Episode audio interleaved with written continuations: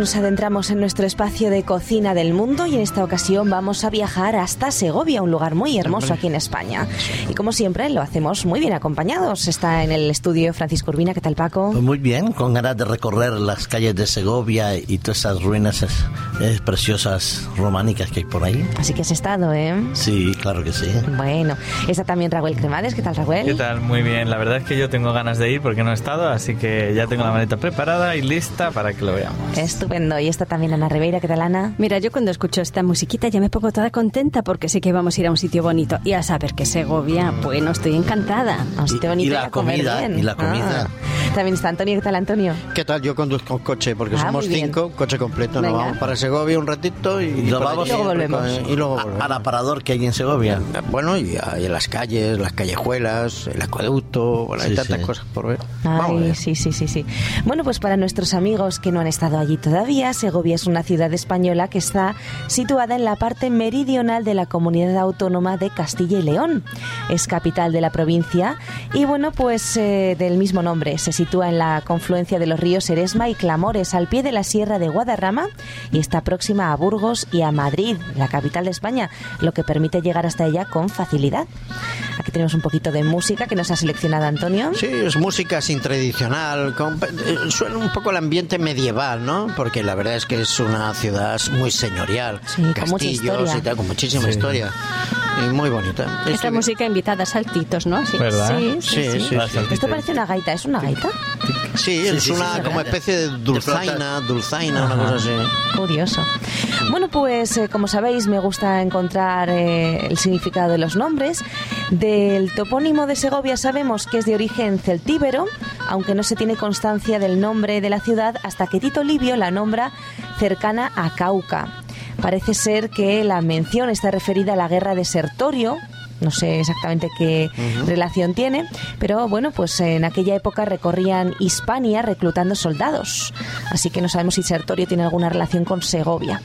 Eh, también eh, hay una moneda celtibe- eh, celtibérica de la época de la transición acuñada en la ciudad por valor de un as y parece ser que había pues algún alguna palabra relacionada con Segovia en esa misma moneda.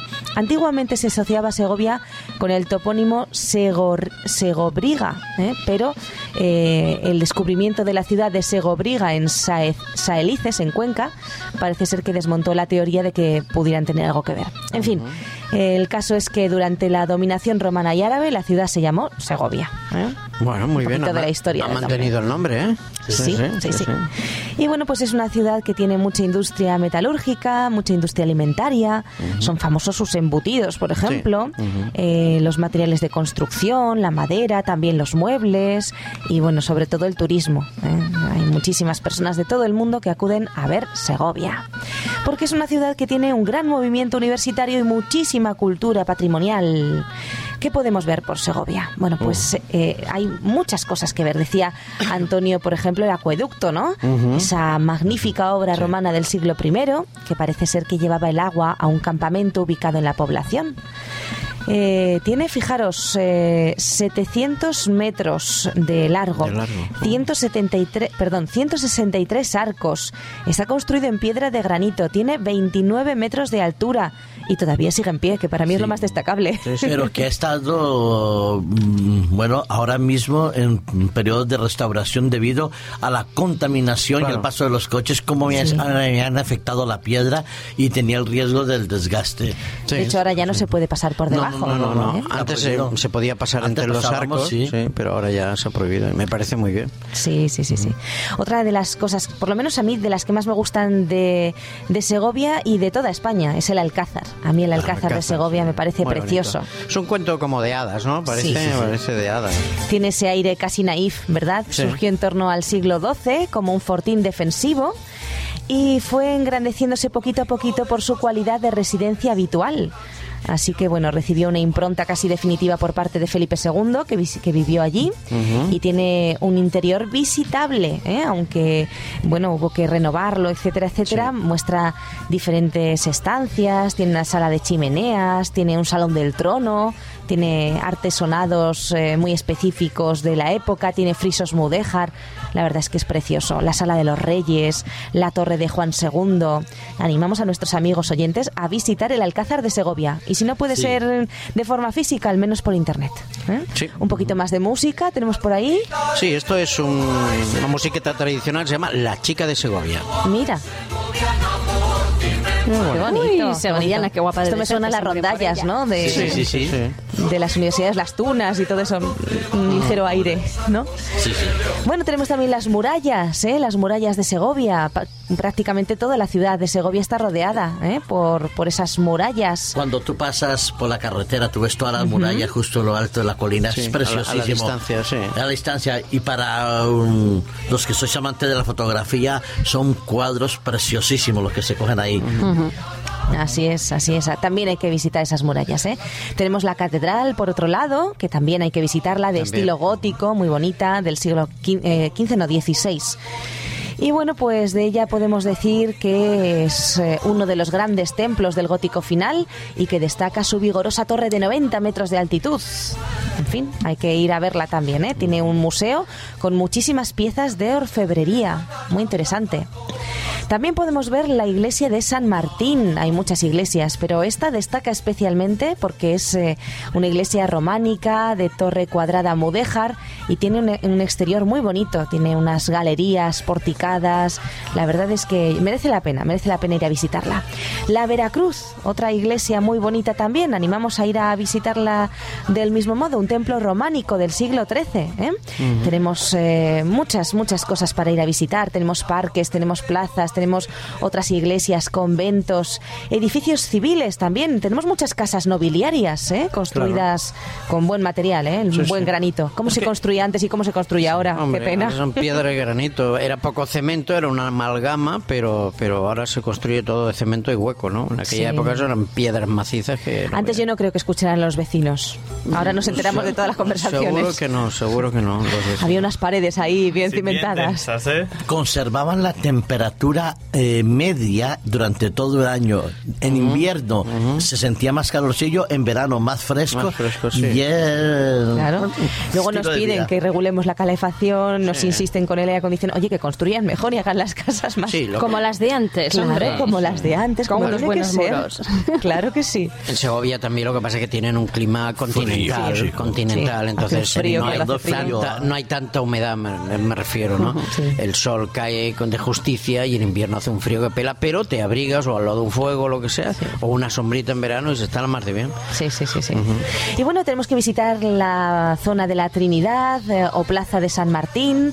También podemos visitar la Casa de los Picos, el Palacio del Conde Alpuente, Palacio de los Condes de Mansilla, el Torreón de Lozoya. En fin, hay muchos lugares para ir a, a visitar. Incluso la Casa de Antonio Machado, habría que verla. El Colegio de Artillería, aunque seamos pacifistas, ¿no? Pero son cuestiones que hay que eh, visitar. Los tejados de las partes antiguas, esas tulas que son es- especiales, hay que verlas también. ¿ah? Sí, sí, sí, La verdad sí, es que Segovia, para lo pequeña que es, tiene mucho Tiene patrimonio. muchísimo. ¿eh? Mucho, bueno, es que Segovia mucho. ha formado parte de grandes reinos en España en la Edad Media y entonces siguen manteniendo eso, lo que decía Esther, casas señoriales, castillos, el acueducto ya. En la época de romanos, Segovia era un enclave romano importante, Importante, muy claro. importante. Y bueno, claro, todo eso ha ido quedando, gracias a Dios ha ido quedando. Sí, bien conservado, porque en otros sitios se fueron perdiendo. Sí, sí, sí, en Segovia. se Hace tanto frío que se conserva todo. Sí, debe ser el frío, sí. En fin, eh, también recomendamos a nuestros amigos oyentes que eh, se informen un poquito acerca de la tuna, ¿verdad? Las tunas estudiantiles y todo eso, pues ahí también hay mucha tradición de eso. Y vamos con la gastronomía. La gastronomía de la provincia de Segovia, bueno, pues tiene muchos mesones eh, y hay alimentos autóctonos naturales de las fértiles tierras circundantes con las que se preparan exquisitas recetas. Y bueno, pues hay, por ejemplo, el pan, la leche, los quesos. Los quesos, sí, eh, son muy, muy nombrados. También allí consumen eh, carnes como el lechazo asado, el cochinillo asado, son parte de la oferta de carnes en los restaurantes de la capital, aunque bueno, pues en fin, eh, tienen eh, mucha tradición de, de matanza de cerdo. ¿eh? Yo creo que en toda España la hay, pero allí pues de una forma a lo sí. mejor especial. Sí, pues Tal vez por el frío, no don, sé. Don Cándido, ¿no? Que es uno de los restaurantes al lado del, del acueducto más famoso. Y es cierto que esa carne puede ser muy, muy gustosa al paladar, pero ya sabemos poco que sana. la carne de cerdo y tal, pues. Nosotros proponemos recetas saludable. más, más Sí, sanitas, sí. más sanitas. Fijaros, también tenemos eh, truchas, eh, hay una huerta variada y rica eh, de oferta en temporadas. eh, y bueno, pues tienen muchísimos postres también. ¿eh? Son de hecho famosísimos sus postres. Tienen las monjas de clausura que allí mm, elaboran pasteles. dulces, unos dulces. Bueno, que incluso se han hecho libros, programas eh, de televisión, Sí, programas sí, de radio, se ha hecho de todo. Tienen las rosquillas, los soplillos, los florones, las hojuelas, las tortas, en fin, tienen un poquito de todo. Calla, y nosotros Esther, hoy, calla. ¿Qué? Hasta No, ahora. no nombres más. ya que si me callo no te cuento cómo se hacen los florones castellanos. Sí, Este, bueno, este pues programa, saber, queremos saber. este programa va a acabar conmigo con una úlcera de estómago. Hoy vamos a hacer florones castellanos, que son una receta deliciosa. Es un postre estupendo que se realiza en toda Castilla y León, pero que tiene mucha tradición, especialmente en Segovia. Y me ha llamado mucho la atención porque lo hacen con unos moldes especiales. Ah. Eh, bueno, pues el, el molde, el molde es como una especie de cuatro corazones así opuestos, como si fuera un trébol de cuatro hojas, que tiene un palo, un mango, y entonces ellos utilizan ese molde metiéndolo, es de, de metal, En, el- en el aceite. y lo meten en el aceite y después lo meten también en la masa En la masa y lo cogen y lo, y ponen lo vuelven a poner en el aceite para hacer. Entonces después tiene eso una, una forma muy específica, ¿eh? Eh, Los florones, por Sí, eso se llaman florones. flores, fl- fl- Exactamente. flores de masa de ahí, harina. de ahí florones. Y bueno, pues tradicionalmente lo elaboraban las abuelas, las madres, pero ahora están en todas las pastelerías y panaderías. Y bueno, son muy atractivos porque son así grandotes, tienen un diámetro aproximado de 10 centímetros, una altura de 3 o 4 centímetros según el molde. Y bueno, podemos decir de ellos eh, que como nota curiosa, antes eh, estaban eh, las amas de casa rivalizaban entre ellas a ver quién tenía los moldes más originales de estos florones. Así que bueno, esos moldes pasaban de madres a hijas y las novicias las llevaban como dote cuando se casaban. Fíjate Ah, lo importantes eh, que eran. importante. ¿Eh? Sí, sí, sí, sí. Bueno, pues vamos a hacer florones. Ingredientes. Lo vamos a hacer para un huevo. Por cada huevo y su correspondiente cantidad de harina, aceite y sal salen entre 8 y 10 florones, ¿eh? que yo creo que, que está bastante bien. Para un huevo necesitamos 175 gramos de harina, el huevo, evidentemente, 300 mililitros de leche, una pizca de sal, aceite para freír y azúcar. Lo repito. Un huevo, 175 gramos de harina, 300 mililitros de leche, una pizca de sal, aceite para freír y azúcar. ¿eh? Como veis, no son ingredientes complicados. No. Lo más bonito de este postre es su forma. Como opcional, pues hay mucha gente que pone anises molidos, incluso ralladura de naranjo de limón Y canela. y le da un saborcito especial. La canela la añade Paco, la receta original no la tiene, pero es una buena idea, ¿eh? Es una buena idea. Ellos lo que sí que añaden es un chorrito de aguardiente o cualquier tipo de licor, pero nosotros vamos a prescindir de él por aquello de las De vainilla, hombre. También podemos poner pues un poquito de licor sin alcohol o de zumo de naranja, ¿eh? siempre pensando pues eso, en que sea lo más sanito posible, aunque bueno, el azúcar que lleva a lo mejor nunca lo va a ser. Vamos a elaborar el, el plato. Fijaros, ponemos en el vaso de la batidora todos los ingredientes, lo pasamos bien con la batidora hasta que se quede una masa fina y mientras tanto ponemos mucho aceite en un cazo o sartén honda eh, lo suficientemente honda como para que cubra el molde del florón. ¿eh? Este molde, pues si no lo tenemos, que evidentemente me parece que no, lo podemos ir a adquirir a Segovia, es una opción, y si no, pues lo hacemos como, como una masita ¿eh? aplastadita en cual- o en- usando cualquier tipo de molde. Pero lo ideal es tener este molde florón, ¿eh? así que animaros a visitar Segovia. Cuando el aceite está caliente, introducimos el molde, el florón, en su interior, ¿eh? cuando esté humeando, y lo sacamos. Entonces, cuando está muy caliente, muy caliente, lo introducimos en el vaso de la masa para que se quede bien pegado, pero no del todo, ¿eh? que nos queden como dos milímetros hasta el borde, por lo menos, para que nos salga bien bonita la flor. Y luego, una vez eh, que lo tenemos untado con la masa, lo sacamos y lo introducimos rápidamente en la sartén. Y movemos el molde hacia arriba y hacia abajo hasta que suelte la flor. ¿Eh? Y una vez que se ha soltado, la metemos eh, dentro del aceite, ayudándonos eh, del molde hasta que se dore. Sacamos con una espumadera y la dejamos escurrir sobre papel de cocina. Seguimos así hasta que acabemos con la masa. ¿eh? Calentamos el molde en el aceite, lo metemos en la masa, dejamos que se desprenda la flor, la dejamos freír un poquito más, la sacamos con la espumadera. Pues cuando lo tenemos todo hecho, cuando tenemos todas las flores escurridas, entonces las rebozamos en azúcar y ale, a disfrutar. ¿Eh? A salir corriendo, ¿eh? Sí, es una receta que por cierto no se puede guardar, ¿eh? así que hay que comerla del día porque se enrancia. Ah. Pues entonces démonos prisa, acabamos el programa y vamos para allá porque... Bueno, de todos modos, hoy en día se puede rebozar en lugar de con azúcar blanca, pues con panela o con stevia. eh, Sí, son sí, sí, opciones claro. para que podamos tomarlas pues tranquilamente. Más a menudo, ¿no? Y en todo Pero caso, bueno, si tiene azúcar, no el inflarse de- azúcar, el aceite, yo de creo que hay- florones. Claro, no hay que comer mucho Supongo tampoco. que, la- que el aceite, no, no lo dice la receta, pero supongo que será de girasol, ¿eh? porque el aceite de oliva tiene un sabor muy fuerte. Ya, pero por ejemplo los no- churros no sé. y este, estamos hablando de una olla grande que debe tener bastante Sí. volumen de, ace- de aceite. Y Mucho. normalmente, por ejemplo, los churros y tal deben hacerse con aceite de oliva. Sí. Porque el aceite Bueno, no de girasol se quema dato. muy pronto. Se degrada. Se Ah. quema muy pronto. El aceite de oliva tiene más tolerancia a la, a la temperatura y aguanta más hasta que se rompen las cadenas. Bueno, pues Eh, probarlo de las dos supongo, maneras, ¿eh? a ver cómo os gusta más. Lo digo como ex churrero. Es churrero. Exactamente. Antonio Bueno, ha sido de todo. Churrero ¿Para también. cuándo unos churritos? Aprendí, aprendí de mucho. Qué bueno. Muy bueno, bien. pues amigos, ya sabéis, acudir a Segovia que tiene mucho para ofrecer.